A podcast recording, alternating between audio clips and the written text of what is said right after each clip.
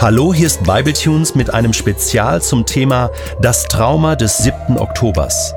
Asaf Seevi und Detlef Kühlein im Gespräch über die aktuelle Lage in Israel.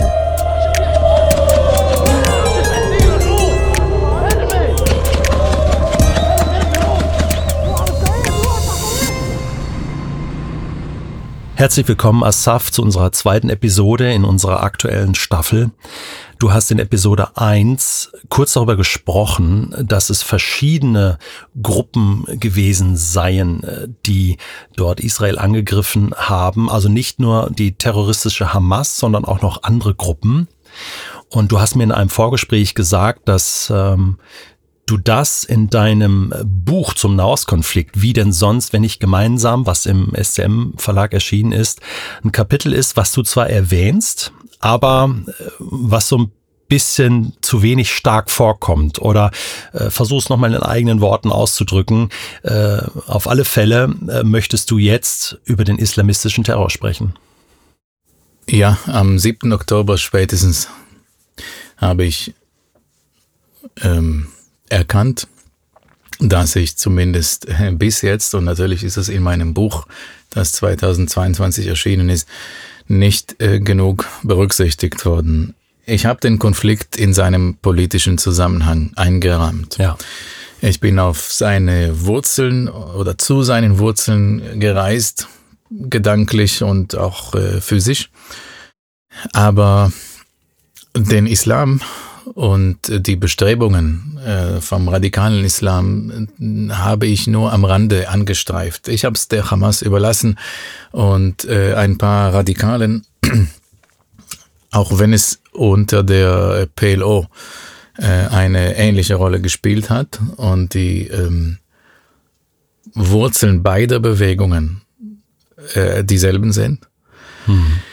Ich habe erkannt, spätestens jetzt, das habe ich ähm, nicht genug berücksichtigt. Es ist ursprünglich ein politischer Konflikt. Aber warum ist dieser Konflikt derart unlösbar? Warum eine Uneinigkeit so entflammen kann und zu einem unüberbrückbaren Problem so schnell und so tief emotional werden kann, da reicht die politische Ebene nicht. Das muss irgendwo noch andere Wurzeln haben andere Motivationen, die dahinter stecken.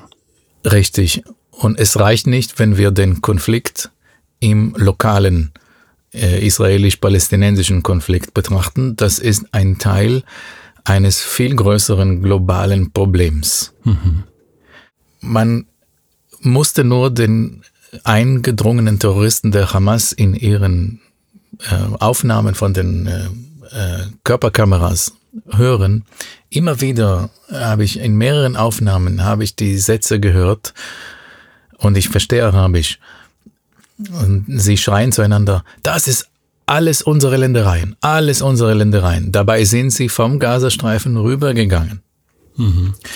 Mit ihnen nach Kibbutz Be'eri ist ein Reporter in Anführungsstrichen mitgekommen, natürlich ein Hamas nahestehender mit äh, ja die Tatsache, dass er eine Kamera und ein Mikrofon äh, hält, äh, macht ihn nicht zum Journalisten, weil in in unserer westlichen Zivilisation ist ein Journalist nicht ein Teil äh, einer attackierenden mörderischen. Das ist klar, der stellt das gar nicht in Frage, sondern beschreibt ja. das. Ich zitiere wörtlich: Ich stehe mit mit unseren heroischen Helden mitten in der Siedlung.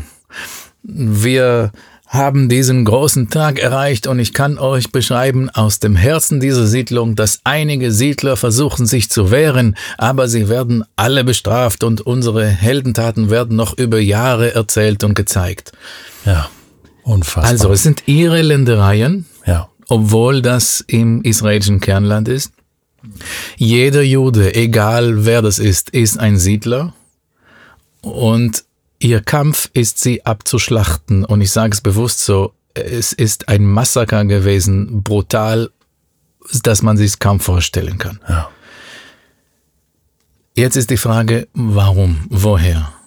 Und wir müssen auf die Hamas und die islamistischen Bewegungen schauen. Da gehört auch der palästinensische islamische Dschihad zu. Ja ähm, die Hisbollah. Ja. Und natürlich andere globale Bewegungen, zum Beispiel IS. Übrigens, eine IS-Fahne ist an einem der Angreifer gefunden worden, mhm. aber nur in einem Fall. Mhm. Und der Hass, die Mitfreude, die dann an die Oberfläche kam, auf der arabischen Straße generell, ja. Ist erschütternd. Und sie zeigt uns, dass es, es ist viel mehr als nur ein Kampf um das eine oder andere Feld oder den Acker. Ich habe Live-Videos gesehen, wie Pickups mit Leichen und Verwundeten und quasi unversehrten ähm, Entführten in Gaza ankommen. Die Massen, Massen, Hunderttausende von Menschen rennen zu den Pickups, mhm. treten, spucken, im guten Fall. Im schlechten Fall, äh, äh, ich, ich, ich weiß nicht, ob ich es in Podcast sagen kann oder nicht, aber sie tanzen mit Innereien von Menschen, die sie da zerfetzen bei einem riesigen Straßenfest. Unfassbar. Du sprichst jetzt da von der palästinensischen Bevölkerung Gaza. im Gazastreifen. Bevölkerung, ja. Unbeteiligte, also in Anführungsstrichen mhm. Unbeteiligte. Ja. Jetzt für mich, ja. in, in, an dem Moment, als ich es gesehen habe, erstmal, es tut weh, bis geht nicht mehr, weil du verstehst, dass die Trennung zwischen den Terroristen ja. und den Unbeteiligten, beides in Anführungsstrichen, die, die ist, ist gar nicht so einfach. Die ist fließend. Und diejenigen, die zur Waffe gegriffen haben und sich rekrutieren ließen in die Reihen der terroristischen Organisationen, das sind ein paar Tausende, die da beteiligt waren. Aber für mich, Menschen, die das auf der Straße feiern, sie sind Mittäter. Ja. Und dazu gehören Millionen von Menschen.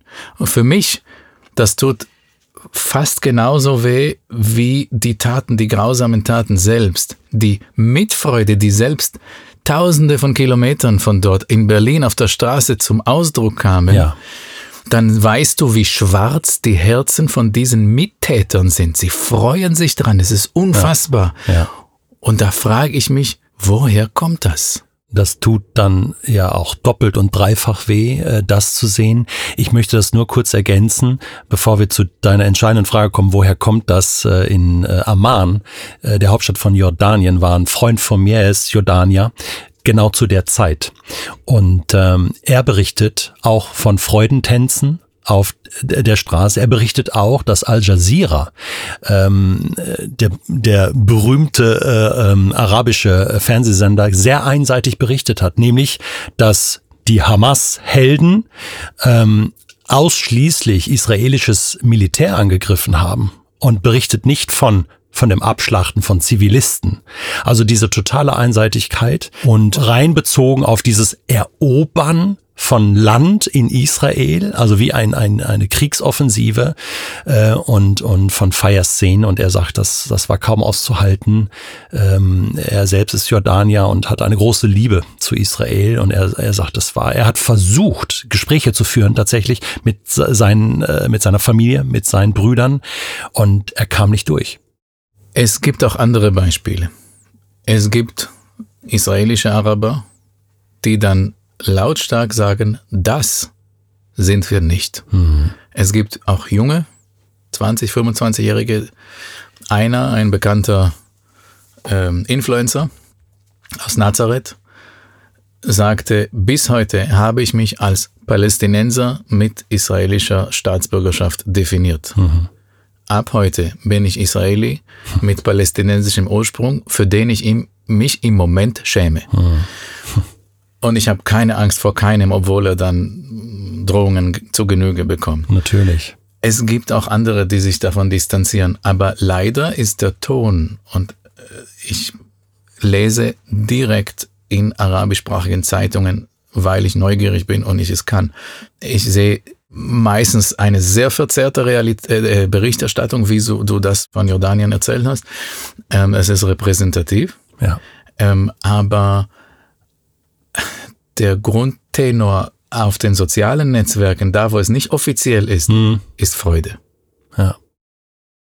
Und jetzt äh, stellst du die große Frage, wo kommt das her? Wo, wo liegen die Wurzeln? Ja, ähm, das, was äh, Fachleute ähm, von Politik und Sicherheitskreisen nicht nur aus Israel sagen, da gibt es genügend Bestätigungen auch aus anderen Staaten, westlichen Staaten, die und arabischen, gewissen arabischen Staaten, die das inoffiziell äh, teilen, die Einschätzung, dass das Gehirn, der Kopf und der treibende Motor hinter dieser Aktion der Iran war. Ja. Durch das Know-how des Irans sind aus den nicht ganz so fähigen Selbstmordattentätern der Hamas eine regelrechte, technologisch nicht zu unterschätzende Armee geworden. Mhm. Und das stellt eine ganz andere Bedrohung für Israel dar. Und für die Hisbollah stimmt es, nur leider vielfach größer und länger als ihre, ihre Beziehung zur, zur Hamas. Ja. Da muss man Richtung Iran schauen, da muss man in Richtung ähm, Staaten und Gesellschaften schauen, die diesen kategorischen Hass vorantreiben. Und dort ist der Hass nicht nur gegen Israel. Mhm. Israel für sie, ähm, der, den Zionismus lehnen sie grundsätzlich ab. Ja. Es ist nicht gerecht. Da muss man gegen kämpfen und alles tun, damit die Zionisten mit ihrem Projekt scheitern und es keinen jüdischen Staat mehr gibt, damit sie abwandern, damit sie was auch immer äh, tun. Mhm. Aber der Hass ist ein Teil, gegen Israel ist ein Teil vom großen Hass, von einer tiefen Verachtung für alles, was westliche Zivilisation ist. Mhm. Wenn du die letzten Jahrzehnte zurückblickst und anschaust, ähm, irgendwo in den 70ern steigt im muslimischen Raum ein Hass vor allem gegen die USA auf. Man kann natürlich behaupten, ja, die USA unterstützen Israel, sie sind Freunde und daher sind sie dann äh, äh, genauso ein Feind, aber das stimmt nicht. Es ist umgekehrt. Es stimmt zum Teil, oder? Es, ja, es stimmt zum Teil, aber es kann, die Unterstützung der USA an Israel kann nicht der Grund sein, hm. warum dieser Hass so tief sitzt so und wa warum sie Amerika so verachten. Okay. Das sind Prozesse, die über Jahrhunderte gewachsen sind. Mhm. Ich gebe dir ein Beispiel. Bei der Staatsgründung Israels hat sich die USA distanziert verhalten. Mhm. Sie haben Zeit gebraucht zu reagieren und haben nicht aktiv Unterstützung geleistet. Mhm. Die Sowjetunion haben Israel anerkannt und haben Freigabe erteilt zur Waffenlieferung aus ihrer damals äh, indirekten Tochter, mhm. Tschechoslowakei, mhm. nach Israel. Und diese Waffen aus der Tschechoslowakei haben 1948 und 1949 Israels Gründung ermöglicht und den Schutz gewährleistet gegen ein Massaker, was sicher gekommen wäre. Mhm. Interessantes Detail der Geschichte, wenn man äh, die Rolle Russlands heute äh, sieht, ist das eine ganz andere. Ja, und nicht nur die Rolle Russlands, ich nehme es in die andere Richtung. Mhm. Nie hat der arabisch-muslimische Raum die Sowjetunion verachtet. Mhm. Amerika dafür schon. Ja. Äh, warum? Der muslimische Raum hat die Sowjetunion nie verachtet, obwohl sie rund 50 Millionen Muslime kontrollierten. Hm. Es waren nicht muslimische Herrscher über Muslime. Mhm. Ja, Und stimmt. dennoch wählten, entschieden sich die meisten arabischen Staaten im Kalten Krieg in den 60ern und 70ern für Russland. Mhm. Hm. Die Geschichte reicht, reicht noch weiter zurück. Man kann sagen auch, das ist vielleicht der Imperialismus. Mhm. Amerika wird im arabischen Raum Imperialismus vorgeworfen. Und Israel ist das gleiche in klein. Ja. Aber Amerika war nie ein Imperium. Amerika kontrollierte nie Muslime bis auf einen kleinen Teil der Philippinen. Amerika expandierte nicht, hatte keine Kolonien. Ganz anders als zum Beispiel im muslimischen Mongolenreich oder im Osmanischen Reich. Mhm. Das war viel größer. Ja. Der Imperialismus ist nicht westlich. Aber dennoch wird es dem Westen vorgeworfen, obwohl äh, Europa hat spätestens im 20. Jahrhundert alle seine Kolonien und Besitztümer und alles im Ausland in den kontrollierten Teilen der Erde sein lassen, hat darauf verzichtet. Und dennoch wird heute noch Imperialismus den Europäern vorgeworfen mhm. vom arabischen Raum. Interessant. Wir müssen verstehen, wir haben hier mit einer anderen Zivilisation zu tun, die parallel zu uns, westliche Zivilisation, existiert. Ihre Quellen sind andere. Ja. Ihre Einflüsse sind andere. Ihre Moralvorstellung ist anders. Ihre gesamte Geschichte ist anders. Ja. Für sie sind wir im Westen. Wir sind nicht ganz wie Heiden. Der Koran betrachtet Christen und Juden als Religionen, die einen Teil der Wahrheit erkannt haben. Mhm. Aber ihnen, bei ihnen fehlt der letzte Teil, nämlich die dritte und letzte Erscheinung Gottes durch Mohammed. Ja. Über die Jahrhunderte schaute das Morgenland auf das Abendland, das auf Europa mhm. als Konkurrenz. Das war die einzige bedeutende richtige Konkurrenz, mit der es immer wieder zu Kriegen kam. Bis zum Mittelalter war der arabisch-muslimische Raum überlegen. Er konnte expandieren bis Südspanien. Er konnte expandieren in Südosteuropa, mhm. ganz Nordafrika. Äh, das muslimische Reich hatte Wissenschaft und äh, Leistungen in den verschiedensten Bereichen, die haben materiell und technisch Europa besiegt. Ja. Aber nach und nach kam Europa zur Aufklärung. Es tut mir leid, wenn ich zu weit aushole, mhm. aber das steckt in den Köpfen drin. Du bist auf der Suche nach den Wurzeln und die reichen so weit zurück. Die reichen mindestens genauso weit zurück. Ich denke, ganz entscheidend ist die Niederlage der Muslime bei der zweiten Invasion auf Wien gewesen. Mhm. Spätestens dann, wir reden über das 17. Jahrhundert, ist der Grosche gefallen im arabischen Raum, dass das Abendland jetzt überlegen ist. Ja. Und ab dem Zeitpunkt haben sie Territorium immer mehr und mehr verloren. Die, der Vorsprung des Abendlands ist immer größer geworden. Und das ist nicht verträglich mit der muslimischen Auffassung, dass sie die einzigen sind, die den wahren und richtigen Weg Gottes gehen was der Koran ihnen sagt.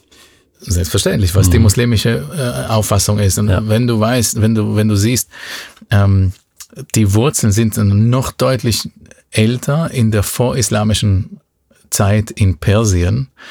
Da sind die Vorstellungen von Gott und dem Satan anders als wir sie kennen. Der Satan ist kein Geschöpf Gottes, der dann immer wieder äh, als äh, Inbegriff des Bösen stört und Menschen verführt und so weiter. Das kennen wir mehr so in der abendländischen Vorstellung, auch in der jüdischen. Satan ist eine äh, fast gleiche Macht wie Gott. Es ist die Gegenüberstellung von Licht und Dunkelheit, von Gut und Böse, von Allah und dem Satan. Also ein dualistisches Weltbild. Dualistisch. Und die Menschheit Sie sind Kämpfer wie in den Reihen der Armee Mohammeds. Mhm.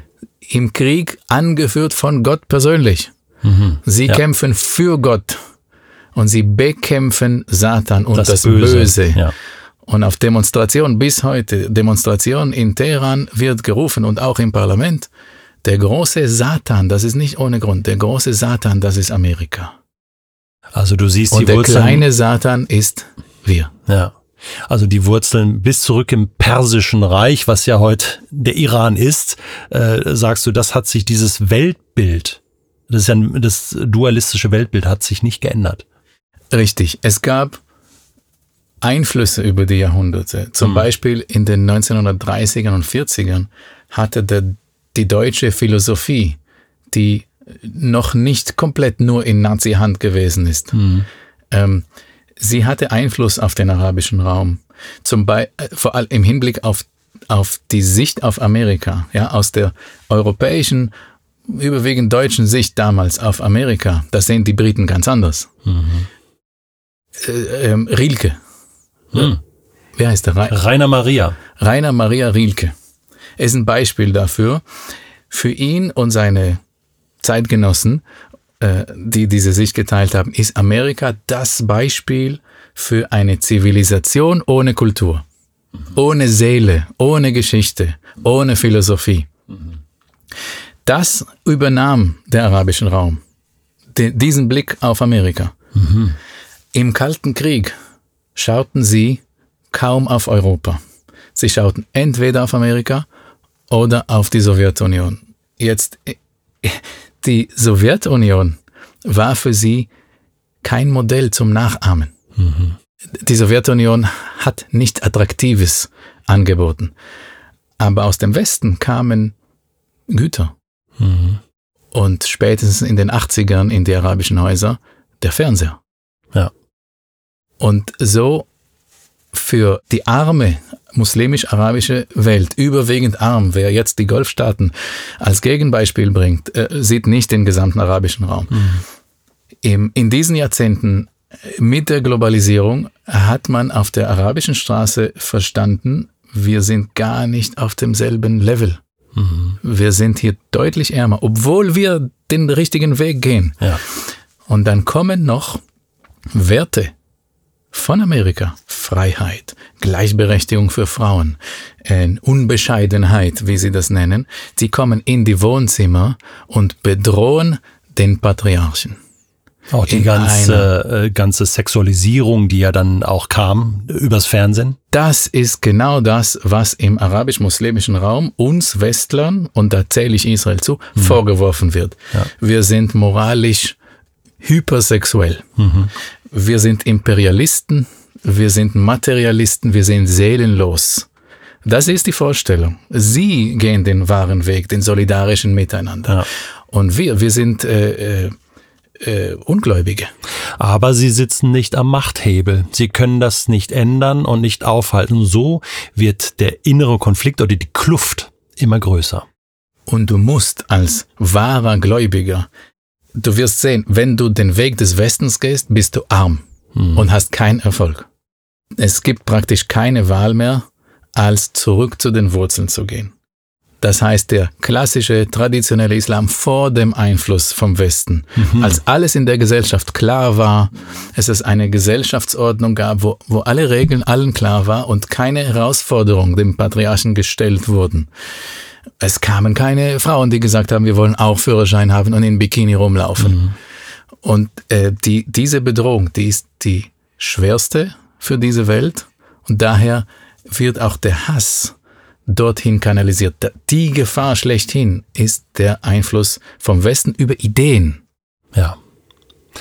Jetzt ist ja gerade interessant, äh, dass wenn man die Entwicklung im Iran jetzt anschaut, dass da die Frauen äh, auf die Straße gehen, dass die Frauen demonstrieren, für mehr Rechte kämpfen. Es ist interessant, dass jetzt vor diesem Hintergrund, den du geschildert hast, äh, gerade im Iran und auch in anderen muslimischen Kulturen ähm, einiges an Diskussion ist und Bewegung. Schau mal in die sozialen Netzwerke. Schau mal in Demonstrationen, die Solidarität mit Israel in den USA und in Europa zeigen. Da stehen Exil-Iraner mit. Mhm. Und sie zeigen alle mit dem Finger, ohne unsere Ayatollahs wäre das von Gaza aus nicht möglich. Jetzt ist es aber so, dass dieses Weltbild, was du äh, sehr plastisch beschrieben hast, äh, dieses duale Weltbild, wir sind die Guten, das anderen, die anderen sind die Bösen, das ist ja das, was in den Moscheen äh, unterrichtet wird. Das ist ja das Weltbild, was vermittelt wird in Hasspredigten und so weiter. Jetzt kommen wir mal auf das Thema. Ähm, ja, wie wird, wie entsteht da Terrorismus? Wie äh, entsteht da ähm, Hass? Wie entsteht dort äh, so etwas, was jetzt seine böse Frucht in Israel gefunden hat. Das ist nicht nur in Israel, aber in Israel bekommt es auch noch die nationale politische Komponente, ja. denn dort kommt nicht nur arabisch-muslimisch vor, mhm. sondern auch palästinensisch und sogar an erster Stelle, denn ihnen wurde ein Unrecht getan in ja. ihren Augen, so wie die Terroristen einander zurufen, das sind alles unsere Ländereien und die anderen sind hier Siedler. Ja wir sind Kämpfer für Gott, verstehst du? Ja, und sie, ja. ihre Anführer in den Moscheen und sonst wo, sie suchen Rechtfertigungen für diese Aktionen. Sie, sie rechtfertigen Entführung und Enthauptungen von Kindern und Frauen in ihren Betten mit Koranversen. Sie rechtfertigen das, weil das zur Zeit des Mohammed auch nötig war für den Kampf für Allah. Das ist tatsächlich die Argumentation. Ja, selbstverständlich. Und man muss jetzt auf die Hamas schauen. Immerhin sind sie ehrlich und verbergen ihre Ideenwelt nicht. Sie mhm. haben ihre Gründungskarte. Und ich möchte daraus vorlesen. Die islamische Widerstandsbewegung, Hamas, ist eine ausschließlich palästinensische Bewegung, die Allah die Glaubenstreue hält und deren Weg der Islam bestimmt. Sie strebt danach, das Banner Allahs über jeden Zentimeter Palästinas zu entfalten. Und mhm. Palästina ist überall, wo Israel ist. Ja. Äh, bitte soll das sich keiner, ja. natürlich das ganze Land vom Jordan bis zum Meer. Ohne Israelis. Mhm. Ähm, das bin ich mir nicht ganz sicher. Okay. Ob das komplett ohne Israelis geht. Sie behaupten unter dem, der Schirmherrschaft des Islams, mhm. konnten Juden und Christen den Schutz genießen. Und das soll auch wieder möglich sein, aber wir müssen die Souveränität äh, in unseren Händen bekommen. Wir müssen hier einen Gottesstaat gründen, das ist ihr Ziel.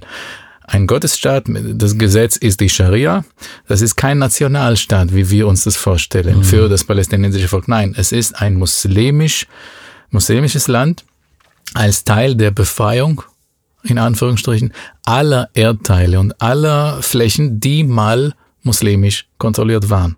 Das ist ja auch das, was sich die IS auf die Fahnen geschrieben hat. Äh, die, du hattest erwähnt, dass sie auch Teil äh, dieses Terroreingriffs waren oder zumindest äh, Ideologien der IS. Die Errichtung eines Kalifats, die Errichtung eines muslimischen Staats. Aber es ist kaum vorstellbar, dass, ähm, dass ähm, jetzt nach diesen terroristischen Angriffen ähm, Christen und Juden äh, dort noch eine Überlebenschance haben, oder? Sie behaupten, dass es möglich sein wird, wenn sie alles in ihre Hände bekommen. Okay. Ähm, ich neige daran zu Zweif Zweifel zu haben hm. und äh, würde es auch ungern ausprobieren. Ja. Ähm, die Hamas hat nicht das Kalifat zum Ziel. Das hat der palästinensische Islam, islamische Dschihad. Er spricht nicht von einem, überhaupt von okay. einem Staat Palästina, sondern vom, äh, von der muslimischen Welt oder ja. Herrschaft. Mhm. Ähm, das ist ein, ein Unterschied. Okay. Die Hamas möchte schon den Staat Palästina, aber schau mal, ich zitiere, das Land Palästina ist ein islamischer Waqf. Das ist äh, auf Arabisch ein heiliger Besitz. Mhm was Gott oder Allah ihnen gegeben hat, der den kommenden Generationen der Muslime bis zum Ende der Zeiten als Vermächtnis gegeben wurde. Es darf weder darauf verzichtet werden, noch darf etwas davon abgetrennt werden. Palästina ist ein islamisches Land, deshalb ist die Befreiung Palästinas für jeden Muslim die höchste persönliche Pflicht, wo immer er sich befindet. Hm. Die Wurzeln der Hamas wie auch der PLO ist die Muslimbrüderschaft. Ja. Und das Endziel ist schon die Erlösung in Anführungsstrichen der gesamten Welt, zumindest dort, wo der Muezzin schon mal gerufen hat. Was, was schon mal islamisch war im Laufe der Geschichte, darf nicht unmuslimisch werden, aber sie konzentrieren sich auf die palästinensische Angelegenheit, nämlich das Land wieder komplett muslimisch zu machen. Okay. Der Dschihad ist die persönliche Pflicht jedes Muslims seit die Feinde Teile des muslimischen Landes geraubt haben. Angesichts des Raubes durch die Juden ist es unvermeidlich, dass ein Banner des Dschihad gehisst wird. Also sie sind verpflichtet zum Heiligen Krieg, bis jeder Zentimeter ja. wieder muslimisch ist was sie von Kompromissen und diplomatischen Verhandlungen vielleicht einen Vertrag halten, möchte ich vorlesen. Friedensinitiativen und sogenannte Friedensideen oder internationale Konferenzen widersprechen dem Grundsatz der islamischen Widerstandsbewegung. Die Konferenzen sind nichts anderes als ein Mittel, um Ungläubige als Schlichter in den islamischen Ländern zu bestimmen. Für das Palästina-Problem gibt es keine andere Lösung als den Dschihad. Friedensinitiativen sind reine Zeitverschwendung, eine sinnlose Bemühung. Das Stichwort Dschihad oder Heiliger Krieg lässt mich an die pro-palästinensischen Demonstrationen denken, die im Moment in Deutschland laufen. Äh, Berlin ist ganz bekannt. Sie sind ja verboten, aber äh, ja, äh, da gehen Menschen auf die Straße und das hat für mich so einen Hauch von Dschihad. Ja, ähm, man kämpft dafür etwas, für eine große Vision, für ein großes Thema und es vermischt sich dann äh, mit Menschen, die da fröhlich mitmarschieren und gegen Israel sind, aber auch gegen das jüdische Volk sind, auch gegen Juden in Deutschland. Da werden Häuser markiert, Wohnungen markiert und das Ganze äh, ist wirklich eine ganz üble Gemengelage, die sich da in Deutschland äh, gerade entwickelt. Wir beobachten das mit Sorge. Würdest du sagen, äh, dass ähm, die Wurzeln für Antisemitismus und, und Judenhass, würdest du sagen, dass man das dort auch finden kann? Die Wut, der Hass ist so tief, so umfangreich. Bei, es sind ja fast ausschließlich arabisch-muslimische Migranten in Europa. Ja. Es ist so weiß, das musst du dir vorstellen. Wir sind schon so gewohnt an diese diese Wut und Gewaltfreude, Gewaltbereitschaft und Freude mhm. am ersten Schultag nach dem Überfall auf Israel habe ich am Morgen die Schulen meiner Kinder angerufen und darum gebeten, bitte kein Schüler soll von der jüdisch-israelischen Herkunft meiner Kinder wissen. Ja. Weil die Araber, in Anführungsstrichen die Araber, ja, mhm. aber jemand noch böser werden könnte als bis jetzt. Ja. Selbstverständlich sehe ich da die Übernahme europäischer, klassischer antisemitischer Denkmuster, die dann Fuß gefasst haben ja. im arabischen Raum, ja. auf der Straße, in Gesprächen, in Vorstellungen, Halbwahrheiten, das musst du, musst, ja, ich, ich möchte es nicht äh, äh waschen. Mhm. Ähm, der Bildungsstand im arabischen Raum ist meistens bedürftig. Mhm. Es trifft nicht bei jedem zu, aber geh mal in irgendein arabisches Land und schau mal nach der Allgemeinbildung und du wirst feststellen, das ist Lichtjahre entfernt vom aufgeklärten Westen. Und da kursieren auch äh, Unwahrheiten und Halbwahrheiten und äh, Manipulationen und werden als Fakten gepflegt in einer Kultur der Lüge und der Selbstlüge und Illusion. Und wir haben ja gehört, die Medien, die arabischen Medien tun auch ihr Bestes, damit das so bleibt. Die sind ein Teil davon. Mhm. Die Hamas versteckt das nicht und fasst es in Wort. Ich lese vor. Mit ihrem Reichtum, Sie sprechen über Juden, Zionisten, mit ihrem Reichtum haben sie weltweit die Kontrolle über die Medien übernommen. Ah, interessant obwohl die Medien insgesamt, zumindest in Europa, ihre, äh, die letzten Jahrzehnte, sie haben eine Neigung zur Interpretation, die Palästinenser sind schwach und wir stehen zu den Schwachen. Ja. Mit ihrem Geld haben sie in verschiedenen Teilen der Welt Revolutionen gestreut. Sie standen hinter der französischen Revolution. Wusstest du das? Mhm. Dass Juden hinter der französischen Revolution standen? Das sind äh, antisemitische Stereotypen, ja, die man kennt. Die russische Revolution und den meisten anderen Revolutionen, ohne jetzt darauf einzugehen, welche, ja. mit ihrem Geld bildeten sie geheime Organisationen wie zum Beispiel die Freimaurer, die Logen, die ja. Rotary Clubs und die Lion Clubs, welche über die ganze Welt ausgebreitet sind, um Gesellschaftssysteme zu zerstören und zionistische Interessen wahrzunehmen. Sie, die Juden, standen hinter dem Ersten Weltkrieg. Hm. Typisch, was ja. hier in Europa von Hitler persönlich ja. überall gesteuert wurde. Und bildeten den Völkerbund, jetzt sind die Juden auch die Gründer vom Völkerbund, mit welchem sie die Welt regierten. Sie standen hinter dem Zweiten Weltkrieg, das auch noch, durch den sie riesige finanzielle Gewinn, Gewinne erzielten. Sie sind die Drahtzieher eines jeden irgendwo in der Welt geführten Krieges. Also das liest sich ja wie ein Sammelbecken von allen antisemitischen Stereotypen, die man da verschriftlicht hat. Vollkommen. Und da haben Sie die Antwort drauf. Sie zitieren in Artikel 7 die Lösung hm. aus einem Hadith. Hadith, das ist eine muslimische Überlieferung neben dem Koran. Ich lese vor. Das jüngste Gericht wird nicht kommen, solange Muslime nicht die Juden bekämpfen und sie töten. Mhm. Denn dann aber werden sich die Juden hinter Steinen und Bäumen verstecken. Und die Steine und Bäume werden rufen, O Moslem, ein Jude versteckt sich hinter mir, komm und töte ihn. Ich habe genau diesen Satz vor drei Wochen äh, auf einem Seminar äh, gehört. Es war ein Antisemitismus-Kongress in Schwäbisch Gmünd, wo du auch eingeladen warst als Safner, warst du krank. Und ähm, genau dieser Satz wurde zitiert. Und am 7. Oktober hat sich genau dieser Satz in brutalster Weise erfüllt.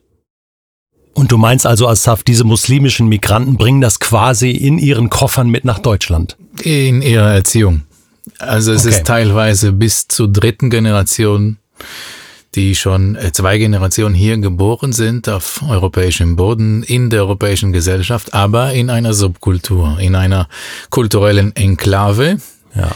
Wenn du schaust auch, wo sie unterkommen, wo sie leben, nicht nur in Deutschland, aus dem arabisch-muslimischen Raum bleiben, zum Beispiel in Frankreich, Belgien und so weiter, wo der Großteil von ihnen lebt, sie bleiben in Ghettos mehr oder weniger. Und ja. das ist nicht nur, weil die nicht-muslimische Umgebung sie ablehnt, sondern weil sie zusammen bleibt. Mhm. Und sie bleibt zusammen, weil sie anders sozialisiert werden. Ja. Auch wenn sie auf europäischem Boden auf die Welt kamen, Sie gehören einer anderen Kultur, die vor allem eine Stammeskultur ist.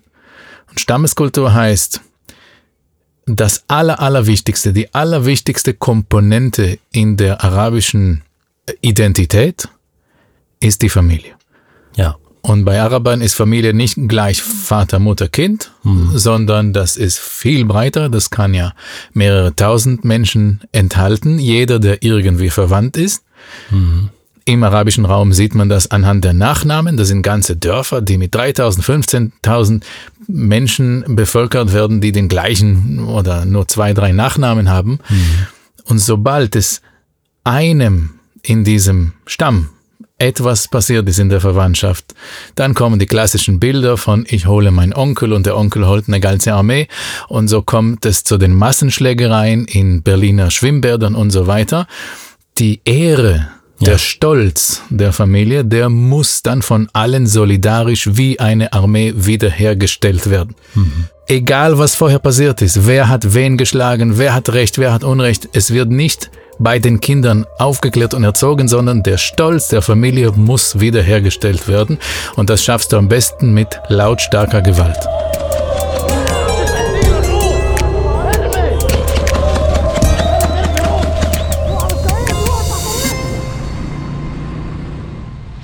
Das war die zweite Episode in unserer Staffel Das Trauma des 7. Oktobers. In der nächsten Episode beantwortet Asaf Seevi die Frage, was wird jetzt in Israel, im Gazastreifen und im Nahen Osten passieren? Und welche Handlungsoption hat Israel?